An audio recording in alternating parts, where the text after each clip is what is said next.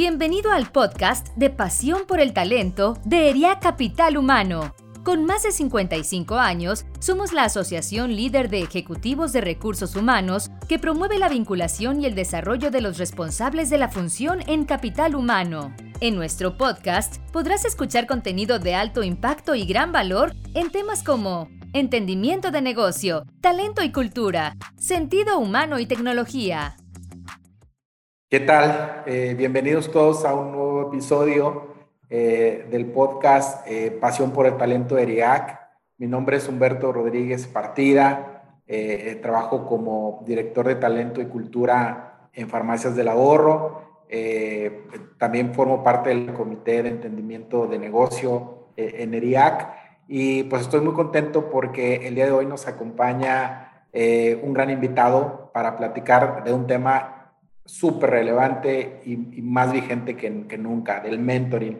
Eh, nuestro invitado es Jesús Mendoza, eh, lo cual pues es, es, es, un honor estar aquí platicando con él. Eh, déjenme platicarles de Jesús, que sé que muchísimas personas lo conocen, pero quisiera platicarlo de, de él. Jesús, bienvenido. Quiero dar una introducción, pero antes bienvenido. Gracias, Humberto. Muy amable. Buenísimo. Eh, para los que no sepan, que estoy seguro que mucha gente sabe de su trayectoria, eh, pues eh, Jesús es licenciado en Administración de Empresas por parte, por parte de la región montana. tiene un título de maestría en recursos humanos por parte de la Alameda University, certificado por la icónica Business, está, está como Business Coach por la icónica Newfield Consulting y como Master Coach por la Academia Interamericana de Coaching, también graduado del programa avanzado de recursos humanos de General Electric, también una empresa icónica y, de muchísimo aprendizaje eh, que dejó no solamente para la propia EI, sino para, pues, para muchos líderes en el mundo. Eh, cuenta con más de 30 años de experiencia en el ramo de recursos humanos, prestando servicio a los diferentes mercados. Yo creo que todas las industrias, manufactureras, servicios, todas las organizaciones corporativas. Eh, y, pues bueno, actualmente socio para la práctica de coaching, también la de mentoring, de lo cual vamos a hablar, que también eso es súper valioso, eh, y del desarrollo profesional en The Bryce Consulting Group México. Eh, Digo, seguramente detrás de ello hay mucho más cosas, pero de manera breve es lo que vamos a platicar de Jesús. Nuevamente, eh, bienvenido, Jesús. Muchas gracias, Humberto. Gracias por la introducción. No, pues encantados. Eh, Jesús, tratamos de abrir siempre eh, con algo que, que, nos encanta profundizar en la gente. ¿Cómo, qué te hizo tomar la decisión para hacer lo que hoy haces con toda esa trayectoria? Hoy por qué haces lo que haces? Mira, este, siempre fui, digo, trabajé como ejecutivo de recursos humanos una cantidad importante de años. Y llega un momento en que estando en una organización sientes que es momento de tratar de utilizar tus alas y volar. Este, y eso es lo que, lo que me hizo orientarme por el lado del coaching. Cuando vas creciendo en las organizaciones, cuando ya eres un ejecutivo de recursos humanos a nivel de cabeza, mucha de la actividad que haces es precisamente el coaching y el mentoring. Y te enfocas en cómo desarrollar estrategias para que la organización se desarrolle, pero la gente que está en ella más. Y es así como dije, bueno, pues voy a darle por aquí. Eh, me entrené en, en, la organización y me entrené fuera de la organización eh, recibe muy buenos entrenamientos y la verdad es de que este, por eso ando ahora en esto. Eh, no es un camino fácil, pero es un camino interesante que aprendes mucho, aprendes mucho más de lo que puede ser en una organización específica. Teoría y práctica, que eso es lo, valioso. Teoría y práctica, tus certificaciones, pero además hoy lo haces y eso, eso, está, eso está muy bien. Eh, Jesús, ¿tú cómo definirías el mentoring? Eh, si hablamos de, mentoring, así muy rápidamente te puedo decir eso, es un proceso de aprendizaje informal a través de otros, ¿sí?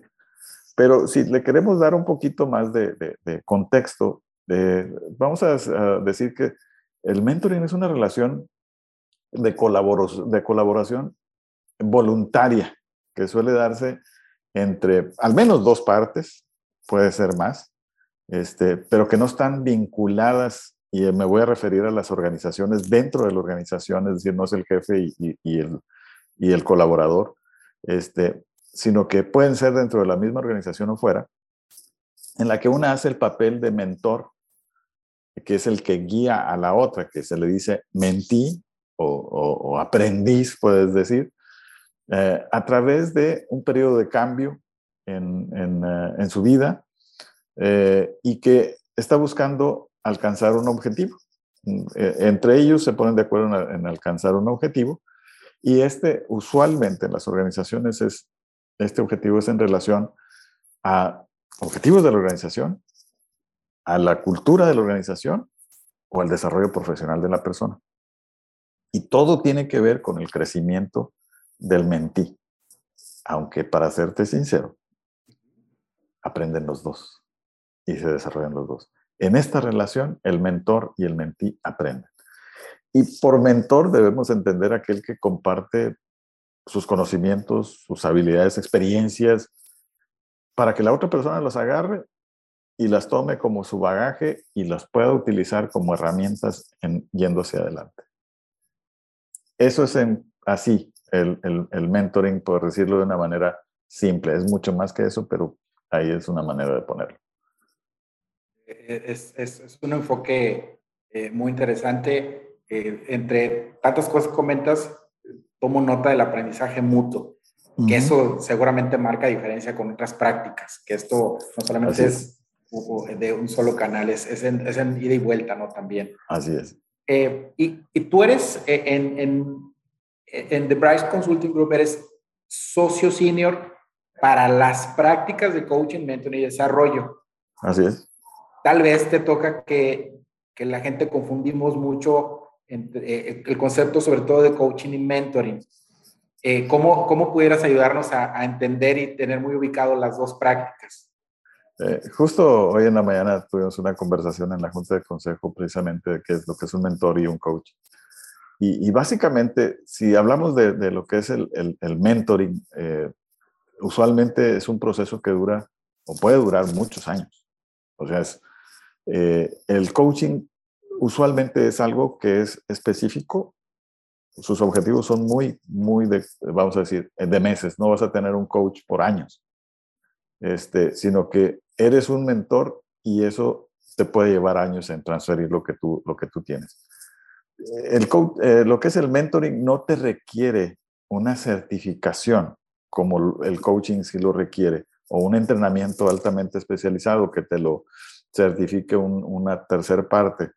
En el caso del mentoring, tú puedes aprenderlo dentro de la organización. Digo, hay, hay certificaciones en ese sentido, por supuesto. Pero para hacerlo no necesitas, no necesitas tener una certificación. Tienes que tener un entrenamiento, sí. En cambio, el coaching sí te requiere un entrenamiento especializado y el desarrollo de ciertas competencias. El, mentoring es más directivo. Eh, ¿a, qué me refiero? Eh, te comparto mis conocimientos, pero también te comparto mis experiencias y te doy consejos al mentí de qué cursos de acción puede tomar. En el coaching, no, no es nada directivo. El coaching aconseja, digo, no aconseja, realmente lo que hace es hacer preguntas para que el coachee, en este caso se llama coachee, reflexione y llegue a sus eh, conclusiones o hallazgos, lo que él busca, y, lo va más o menos trabajando por esa parte, tratando de mostrar, mostrarle lo que la persona no alcanza a ver por eh, sus creencias limitantes. Eh, es un proceso estructurado, pero no tanto como el coaching. El coaching es estructurado, patrocinado, involucra al gerente, o sea, en este caso el gerente sí, sí participa. Tiene juntas programadas con agenda, etcétera, igual que el, el mentoring, pero, pero su objetivo es más específico, es un enfoque muy, muy dirigido. Y, y en este caso, el desarrollo es del mentí, en el caso del mentoring, es, darle consejo para que él progrese y se desarrolle profesionalmente de una manera más efectiva. En el coaching, eh, lo que buscas es mejorar áreas específicas y que van a mejorar el desempeño de la persona en su trabajo, este, más que en el desarrollo profesional. Es decir, va a tener un mejor desempeño a través de cambiar algunos comportamientos, actitudes, aprender nuevas cosas o identificar cosas que le están impidiendo hacerlo. En el, mientras que en el, en el mentoring tú le estás diciendo que puede hacer más y trabajas mucho con consejería. Ya, ok, ok. Está, muy claro y, y, entendiendo estas diferencias y cuando dices eh, el, mentor eh, no, no, no es necesario que tenga una certificación, pero sí una capacitación, pero ¿qué puede distinguir a un buen mentor? Si pudieras mencionarnos algunas características que dices, este es un gran mentor. Eh, elemento muy importante, que tenga interés de ayudar a los demás. Es, alguien que, que, tiene interés en, compartir lo que conoce, sabe, este, y, se preocupa por transferirlo a otras personas. Bueno, por supuesto, eh, que tenga pues, conocimientos y experiencia, habilidades sólidas en aquello que la persona está buscando desarrollar. ¿sí? Eso, eso sí lo tienes que tener. Eh, tiene que tener capacidad para construir eh, relaciones y, y vamos, y habilidades interpersonales en la que la confianza juega un gran papel y puedes generar ese tipo de relación con, con el, vamos a decir, con el mentí. Eh, te puedo decir que también el ser empático al escuchar a la persona, ¿sí? Eh, trabajar con él y ser curioso. Curioso en el sentido de, de poder indagar más, a ver, ¿qué más está provocando que esta persona traiga eh, esta, este desconocimiento y, entonces eh, encontrar maneras de, ayudarle? Como estas son relaciones de largo plazo, también tiene que tener la, capacidad de dedicar tiempo en el largo plazo. Mira, un mentor eh, normalmente te va a llevar con él o vas a trabajar con él en relaciones, a menos de que sea algo muy simple, este, uno, dos años, tres años. O sea, va a ser así, pero tienes que tener los tiempos para tener un proceso que, vamos, como te decía al principio, no es tan estructurado, pero la idea es de que si lo tengas estructurado en cierta medida, tú puedes tener un, un, mentoring este, poco estructurado y se va a llevar bien. Pero si tú quieres lograr algo y medirlo y tener resultados que tú puedas mostrar a la organización, tienes que establecer un proceso. Entonces hay que, hay que dedicarle tiempo. Tiene que tener la capacidad de motivar a otros a continuar en el proceso, eh, alentarlos y acuérdate, el, mentor también es una figura que admiras. Entonces, tienes que tener capacidad de inspirar a la otra persona o a otras personas en cada reunión que tengan. O sea, traerlo ganchado. Y ser, tener esa capacidad para, vamos a decir, identificar eh, los objetivos que está buscando el mentí para ayudar a, a atenderlos. Esos serían algunas de las, digo, puede haber más, pero muy importante la capacidad de generar esas relaciones eh, o esas habilidades de, relación interpersonal muy fuerte, su interés por ayudar a los demás y la experiencia. O sea, esos, vamos a decir, todas estas que te dije son, son ellas. Pero la confianza, el que la persona se pueda ganar la confianza de la otra persona y puedan desarrollar esa relación, es algo muy importante. Y ahora, si decíamos en un principio que esto es bidireccional, ambos, ambos ganan, eh, también cómo es un buen mentí, qué características tiene la otra parte o debe tener la otra parte para sacarle jugo a esto. Usualmente en el, tú, tienes a las personas dentro de los programas de mentoring, aquellos que quieren tener éxito, aquellos que tienen un drive y una ambición de tener éxito, eh, ya que esto pues ellos van a tener, con esto van a, hacer, van a tener una visión más clara de lo que quieren lograr y lo que buscan en un programa de mentoring. Porque tú tienes como, este, como propósito saber a dónde quieres llegar.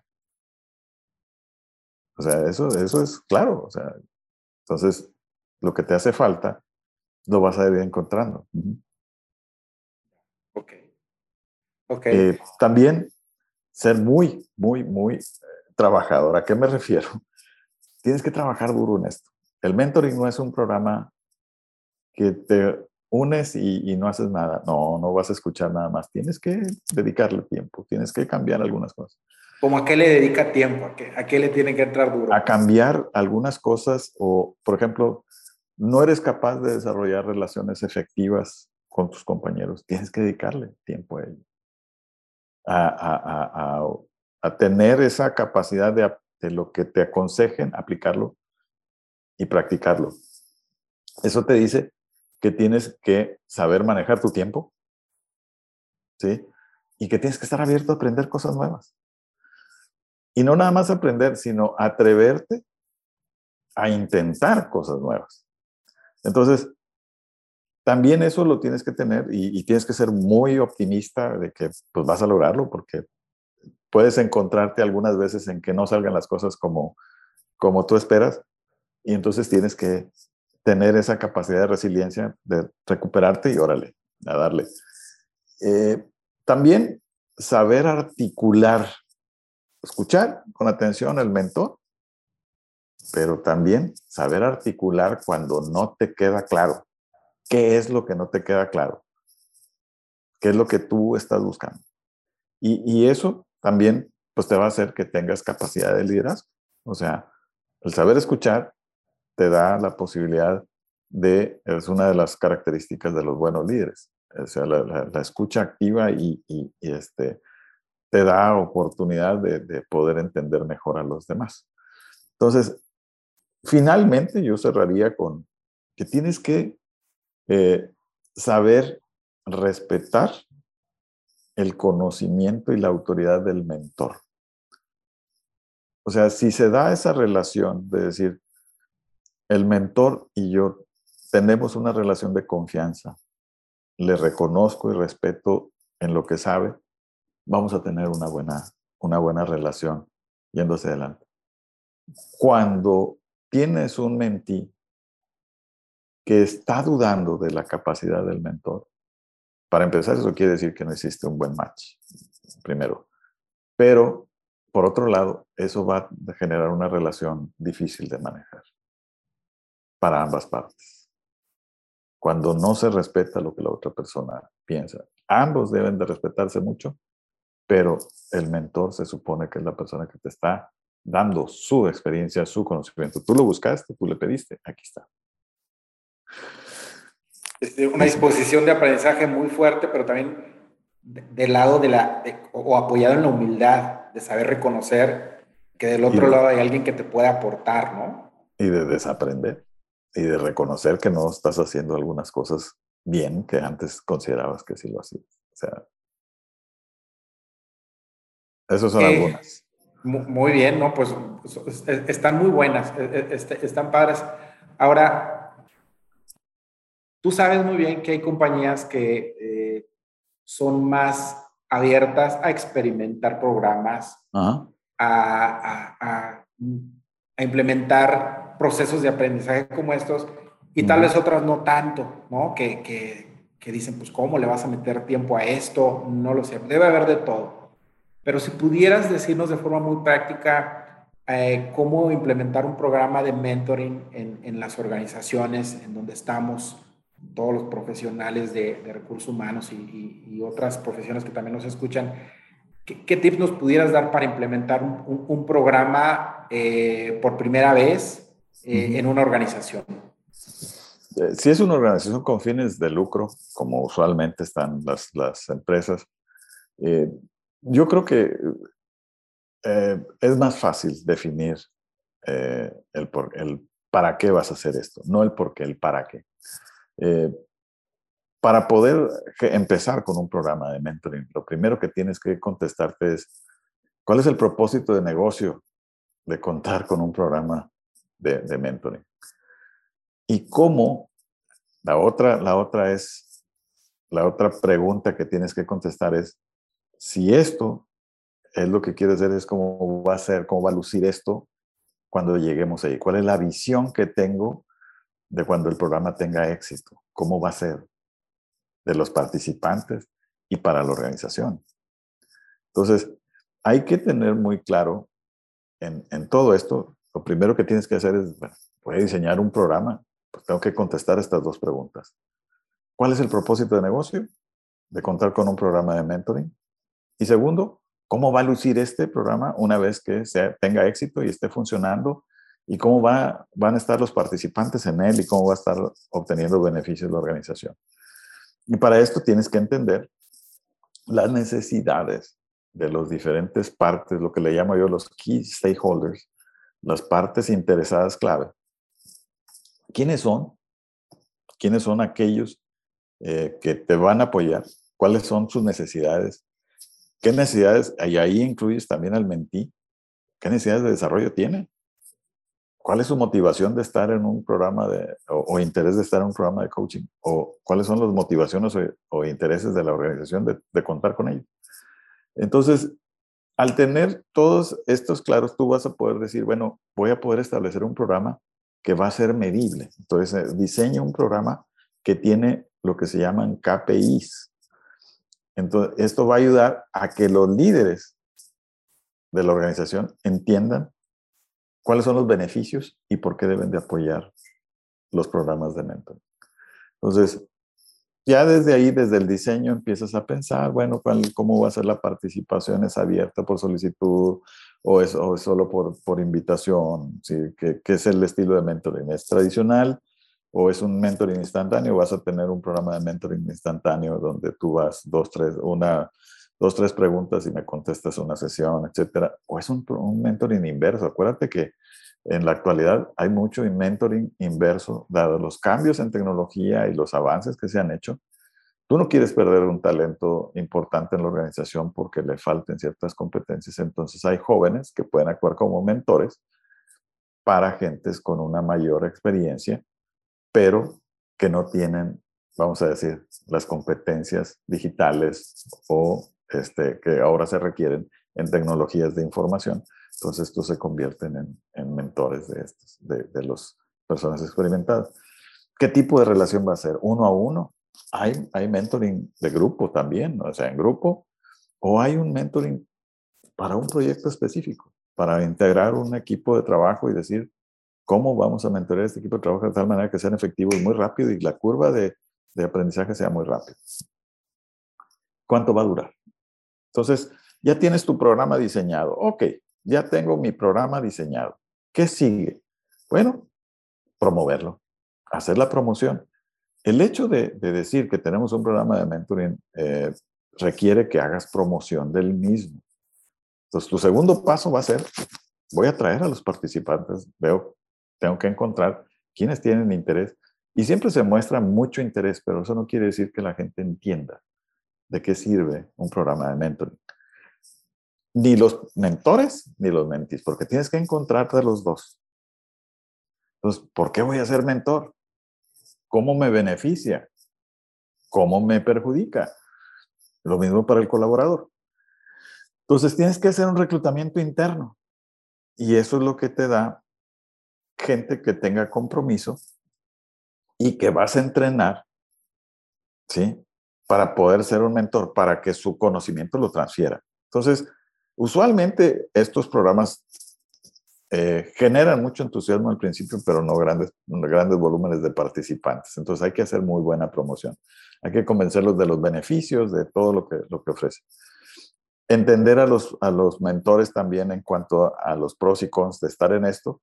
Y por último, entrenarlos, entrenarlos, entrenarlos a ambos en los objetivos del programa, en los roles que van a jugar, cuáles las responsabilidades de cada quien, cuáles son las mejores prácticas de mentoring. Y esto lo haces a través de todo el programa. Y a final de cuentas, lo que vas a hacer es tenerlos enfocados todo el tiempo en dónde está el objetivo del programa. Ya tienes del diseño, ya hiciste la promoción, ahora conéctalos, conecta los mentores y los mentís. Eh, para que una relación funcione, tiene que haber una gran compatibilidad. El mentor y el mentí tienen que ser compatibles. Tú no puedes decir, este es tu mentor o este es tu mentí y ahora pónganse a trabajar. Tienes que entender si los perfiles hacen match. Eh, esto es una de las partes críticas del programa. en donde, donde puede tener éxito o no el programa. Eh, mi, sugerencia en estos casos es inicia con pilotos, entiende los perfiles de la gente que está pidiendo tener un mentor o que quiere ser un mentí y los que pueden ser los, los mentores, qué competencias tendrías que ayudarles a mejorar o desarrollar como para trabajar en ello y cuáles son sus estilos y cómo empatan con estos posibles candidatos que están ahí. Entonces, hay programas que son de autovinculación, tú y yo nos ponemos de acuerdo tú te vuelves mi mentor y, oye, nos llevamos bien, esto, lo otro, eh, no está tan estructurado. Pero hay también otros donde lo vas a tener totalmente vinculado a la organización y la organización va a estar llevando el programa. Ya tienes eso, lo va a estar siguiendo. Ahora tú vas a decir cómo va a ser el proceso de mentoring. Tú tienes que tener un proceso de mentoring, tienes que tener etapas, cómo vas a dar seguimiento, cuáles que tienen que definir objetivos y planes, y tienes que darle los recursos para que ellos estructuren sus sesiones y tengan su programa de reuniones. Ya tienes el diseño, ya tienes la promoción, ya uniste a, los mentís, ya hiciste el, proceso de coaching. Ahora tienes que medirlo, cómo van a ser los métricos. Entonces tú tienes que hacer todo este diseño para ver si esto que estás estableciendo, estos programas, están cumpliendo con la expectativa del mentí, del mentor y de la organización y los que tú te estableciste con un programa de esta naturaleza. Entonces, en eso consiste y por supuesto, al final de cuentas tienes que tener un proceso de salida, porque en un momento determinado se va a acabar el programa. O sea, vas a terminar esa relación y tienes que tener un proceso para dejar. ¿Y cómo se puede hacer eso, Jesús? Ese proceso de salida que sea sano, eh, pues incluso productivo. ¿Cómo, cómo, se, ¿Cómo se hace eso? Usualmente eso se da de una manera natural. Cuando ya no tengo nada que enseñarte y veo que ya estás, tú estás viendo el desempeño de la persona y está mostrando los comportamientos que antes no tenía, y él los reconoce y se los reconoces, entonces empieza a decir, empiezas a cuestionar si la relación debe de seguir con ese mentor o requieres algo más. Y es, es cuestionárselo y es ponerlos a reflexionar en ese sentido. Y puede ser una relación de muy buena amistad de ahí para adelante. Se generan relaciones de amistad. Lo que siempre se recomienda es de que sean relaciones sí de amistad, más no de encubrimiento. Es decir, que te ayuden, pero que te permitan tener la frialdad de decir la persona si está desarrollando o no está desarrollando. Esa es, esa es la parte difícil. Este, pero, pero no menos importante, todo, tomé muchas notas eh, de, del proceso. Eh, sabía que iba a ser una de las preguntas más, más estructuradas, más complejas, pero así nos llevaste la mano, definir un propósito, eh, establecer una visión hacia dónde queremos llegar, cómo debe ser el momento cuando termine, qué debe suceder, encontrar stakeholders, eh, ver KPIs que queremos afectar, impulsar, eh, diseñar, promover, conectar, ejecutar y nuevamente medir eso que dijiste en un principio, hacia dónde ibas a llegar y al final esto con el que rematas muy bien, eh, tener un proceso de cierre eh, adecuado, eh, interesante y productivo para, para todo el mundo. Y es como, como tú muy bien lo dices, ya cuando mides cómo empezamos y cómo estoy hoy, cuando ves que ya se cumplieron algunos objetivos o los objetivos que se buscaron, ahí empiezas a cuestionar la necesidad de continuar. Esos son los procesos de cierre.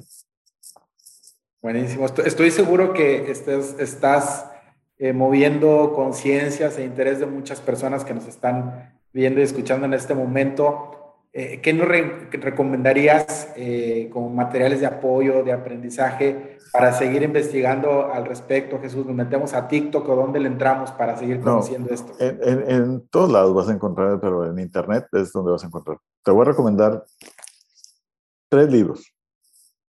Uno, uno que está que es lo usa mucha gente, que es Mentoring One, 101, así, Mentoring 101, es como le ponen los gringos, es en inglés.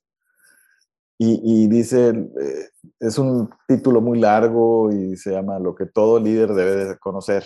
Es de John Maxwell. Y luego está otro que se llama One Minute Mentoring. Eh, y este es de Ken Blanchard y Claire Díaz Ortiz. Eh, finalmente, hay otro, digo, estos son los tres que me traigo a la mente eh, se llama Mentoring Programs That Work, de Jennifer Lavine. Los eh, programas de mentoring que funcionan. Eh, entonces, estos tres, si tú encuentras estos tres, libros, te van a decir cómo vas a, vas a tener un buen mentor, cómo lo debes de identificar, un buen mentí, cómo lo, cuáles son las características. Ahí vas a encontrar procesos, vas a encontrar mucha información, buenas prácticas, hay mucha información. Lo mismo te puedo decir, hasta eh, eh, el área de recursos humanos de la Organización de Naciones Unidas este, tiene hizo un proceso de, mentoring muy claro y tienen toda una ayuda ahí que ellos ponen libremente. Ahora, en, en, los procesos altamente estructurados, vinculados directamente por la organización, como tienes que llevar perfiles, tienes que hacer matchings correctos, tienes que entender necesidades de uno y de otros, cuando ya los haces a escala mayor, es un trabajal para la persona que está administrando los programas de, el programa de mentoring de la organización. Es un trabajal. Entonces hay softwares que te ayudan a llevar la gestión. uno de los más comúnmente utilizados por las grandes organizaciones se llama Mentor Click, así como tal, Mentor Click, con Q al final. Y hay otro que se llama Push Far, otro que se llama Mentoring Complete y otro que se llama Cronos. Entonces, todos estos te ofrecen soluciones pequeñas, grandes, este, para que tú lo tengas, pero esto es cuando tú tienes un programa de mentoring en el que tú estás gestionando la vinculación entre el mentor-mentí y estás dando seguimiento y es una iniciativa de negocio que va a cumplir ciertos objetivos y eso te va a dar KPIs y todo, tú vas a poder ponerlos ahí y eso te lo, te lo va midiendo. Entonces, te ayuda con la, con la gestión, sobre todo para hacer los matchings. El matching es lo más difícil, ¿eh? porque es ahí donde tienes que meterle cabeza qué tan buen match hacen estos, los presentas, este, y ahí es donde ves que, que, es lo que sí, sí coinciden y que no. Okay. Esa es una de las partes más interesantes. Pues sí, eh, muchas gracias. Pues, no lo esperaba, no lo había pensado, pero tienes toda la razón. O sea, nos diste recomendaciones de libros para profundizar en el tema, pero además eh, mecanismos de gestión, porque luego puede ser algo eh, difícil de, administrar para tantas personas. Sí, este, cuando, ya cuando empieza a crecer, pues oye, no vas a poder hacerlo. Y, y, de verdad, gracias, porque también hablando de la era digital, pues qué bueno que digitalmente hay herramientas para, para gestionar y facilitar esto Oye Jesús, pues mira, está haciendo una charla súper interesante. Eh, a manera de cierre, ¿quieres tú agregar algo, algo que no te haya preguntado, algo que quieras eh, darnos un, un, bonus track a la gente que, que, te estamos viendo y estamos escuchando, que estamos tomando nota, Jesús, para ir cerrando eh, este espacio? Mira, el, el, sí, déjame decirte rápidamente, el mentoring te sirve, te sirve desde la perspectiva de negocio y más o menos de acuerdo con un estudio, el 71% de las empresas del Fortune 500 lo ven como un gran medio, un método efectivo para todo lo que es compromiso de la persona, la retención de las personas y el desarrollo. Pero desde la perspectiva de los empleados que han sido encuestados, dicen, me posiciona, posiciona a las empresas como con una marca de empleador mejor o una propuesta de valor de empleador muy buena. Si tienen programas de mentoring, yo quiero estar ahí. Entonces, eso te permite que retengas, que atraigas, comprometas y que la gente progrese en tu organización, que la gente crezca. Y eso es un gran, gran elemento que hace que las personas trabajen para ti, que vayan contigo. Buenísimo, Jesús. Pues de verdad súper agradecidos con todo lo que nos compartes, todo lo que nos dices. Eh, destaco en ti muchísimas virtudes, tengo el, honor de conocerte, eh, hemos trabajado juntos, eh, conectados con ERIAC, y por supuesto que hay mucho conocimiento, por supuesto, ah, por supuesto que hay mucha experiencia, pero ¿sabes qué? Destaco la generosidad que tienes para decirnos todo esto, compartir, no quedarte con nada, entregarte, que es una característica tuya eh, Jesús, que eh, de verdad las personas que nos hemos cruzado contigo en, este camino eh, que compartimos por una pasión por el, por el talento, la verdad que estamos muy agradecidos de, eso que siempre haces, esa, esa gran generosidad de estar entregando y de estar dando. Es una vocación increíble que tienes, Jesús. De verdad, muchísimas gracias por estar aquí con nosotros. No, hombre, este, te agradezco tus palabras, la verdad me, me hacen sentir muy bien y por supuesto aquí estoy a sus órdenes. Mil gracias. Pues eh, agradeciéndote, también agradecemos a toda la gente que nos, eh, que, nos estuvo acompañando, pero además pues los invitamos a seguir eh, conectados con, con este podcast de ERIAC, Pasión para el Talento. los invitamos a seguir y estar conectados en el próximo episodio con nosotros. Muchísimas gracias y nos vemos hasta la próxima.